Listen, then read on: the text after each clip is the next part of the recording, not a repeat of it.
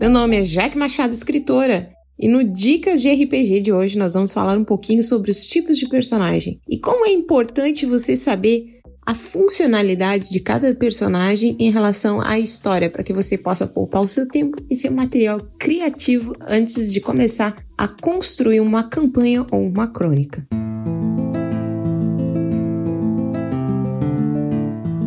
O Dicas de RPG é um oferecimento da Bardos Shop, bardosshop.com.br. Acesse e atualize já o seu guarda-roupa.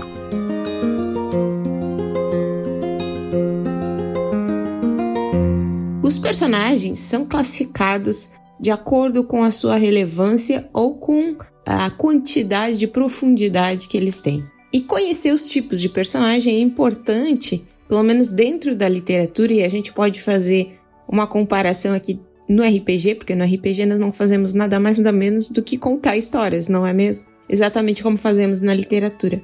É importante que a gente consiga compreender os tipos de personagem para a gente possa atribuir a eles profundidades que são necessárias em relação ao papel que eles vão cumprir dentro da história ou quando eles estão em contato com os personagens dos jogadores. Primeiro, para não ofuscar os personagens dos jogadores. Segundo, para que eles possam é, estabelecer conexões com esses personagens, sejam carismáticos, cativantes e também interessantes. E terceiro, para que eles possam contribuir de forma muito singular para a construção da história sem retirar o protagonismo dos personagens.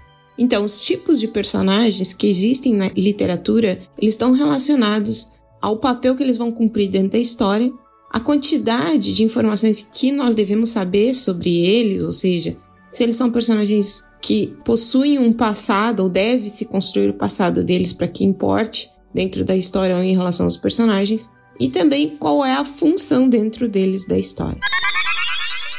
Os protagonistas, vamos começar então com o tipo de relação que eles têm com a história. Classificar eles em relação à história importa dizer que nós precisamos saber informações que sejam relevantes para que eles se conectem com os plots e os metaplots. Primeiro a gente tem os protagonistas, que na verdade são os personagens dos jogadores, e aqui é, vai uma dica para os jogadores para eles não criarem tantas informações que não vão ser é, utilizadas posteriormente ou são irrelevantes dentro da história. Então saiba o mínimo que você precisa e construa o resto durante o jogo.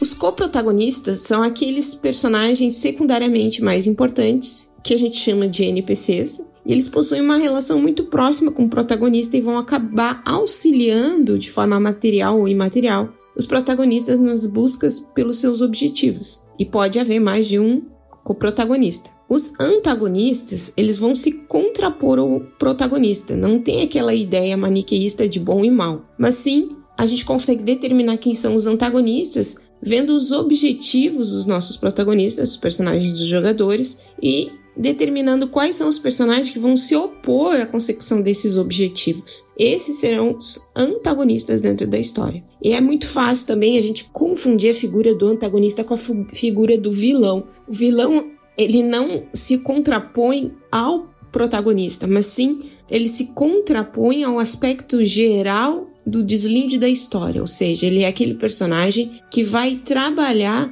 para que o objetivo prejudicial aconteça que é a complicação da história.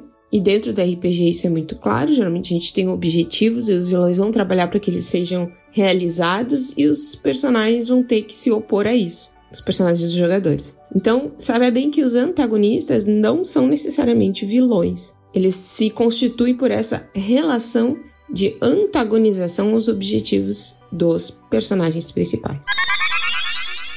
Depois a gente tem os oponentes, é um parceiro do antagonista. Tem uma relação similar a que o protagonista tem com o co-protagonista. Pode ser um amigo, um parente, um funcionário, sempre do antagonista principal. Depois a gente tem os coadjuvantes, que são personagens que vão auxiliar no desenvolvimento da trama, vão exercer uma função que pode ou não estar relacionada com a história principal. E eles têm uma relação de profundidade com a história e não necessariamente são personagens profundos. Às vezes acontecem coisas que estão longe dos olhos dos protagonistas, acontecendo num relevo distante, e esses coadjuvantes eles vão agir exatamente nesses lugares. Necessariamente não pode ser que eles nem conheçam os protagonistas ou nunca venham a conhecer. E a quantidade de aparição desses coadjuvantes e a importância vai variar sempre de acordo com o enredo. Então, determinar se eles são profundos ou não vai depender da inserção, do número de inserção deles visíveis dentro da história. A gente tem o figurante também, e o figurante nunca é fundamental para o enredo, eles fazem sempre parte do cenário. Então eles estão ali para contribuir com a atmosfera. Eles são quase parte é, da cena, do cenário dessa história. E não contribuem para o deslinde da história e nem precisam ter profundidade. Depois a gente tem um outro tipo de personagem que é com relação à quantidade de informação, a gente vai classificar eles assim, com relação à quantidade de informação que o mestre tem que ter sobre eles, ou o escritor, né? Para poder torná-los interessantes e relevantes dentro da história. A gente chama isso de personagens lineares, quando eles são personagens rasos, né? não precisam ter profundidade, pode ser até arquetípicos. Eles estão relacionados mais a um fato ou uma coisa do que necessariamente com a história ou história das personagens. Depois a gente tem os personagens circulares, que são os personagens mais profundos, que têm história, têm passado, eles têm motivações, têm sombras, têm sonhos. Então a gente precisa dar um relevo maior para eles. É como se a gente estivesse construindo algo em 3D. Os personagens que eu falei antes são 2D, são chapados, e esses não. Eles precisam é, ter uma projeção dentro da história, a gente só consegue projetar eles se eles tiverem no mínimo três domínios. Então, os três domínios que a gente está falando aqui, realmente, essa construção em 3D desses personagens, eles têm um presente, um passado e um futuro. As construções arquetípicas, elas podem ser fáceis de fazer, mas é muito importante você ter isso é, em mente, que dar um arquétipo a um personagem também não pode ser estereotipar ele.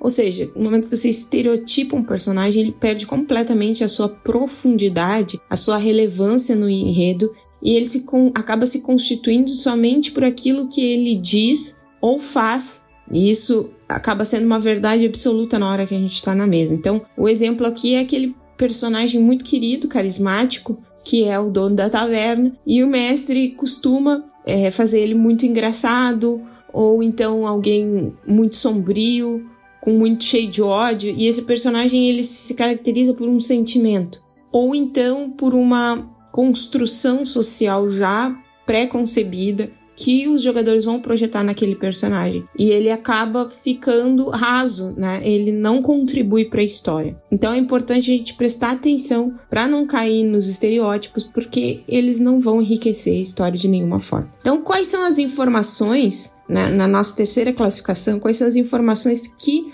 o mestre precisa saber para construir um personagem. Como que a gente tem que saber que tipo de personagem aquele NPC tem que ser? Primeiro a gente faz isso com base na relevância dele para a história, com a função dele dentro da história, ou então como que ele contribuiu para os eventos passados dessa história e como que ele vai contribuir para os eventos futuros dessa história. E a gente vai conseguir determinar a quantidade de informações que a gente precisa criar dele num primeiro momento para introduzir ele no jogo, colocar ele em cena e fazer ele interagir com os nossos personagens. Primeiro, você tem que saber que tipo de relação esse personagem tem com a história e como que ele pode auxiliar os jogadores. É como se ele fosse um jogador, um personagem em um jogo de mapa aberto e ele tivesse um número de informações que podem ser dadas aos jogadores. O que você tem que construir em torno dele é alguém. Quais são os sentimentos? Como que esse personagem que tem essas informações deveria ser em relação ao jogo? Ele é alguém que foi torturado pelo antagonista? É, ele necessariamente com base nesse evento, como que isso acabou influenciando a vida dele e transformando ele em quem ele é hoje. Então, as dicas que nós trouxemos para o nosso Dicas de RPG hoje são fundamentais para que você possa não perder tempo construindo personagens e, e ao mesmo tempo construir personagens que vão ser interessantes e contribuir de forma rica com o jogo e também com a diversão de todos que estão jogando RPG naquele momento.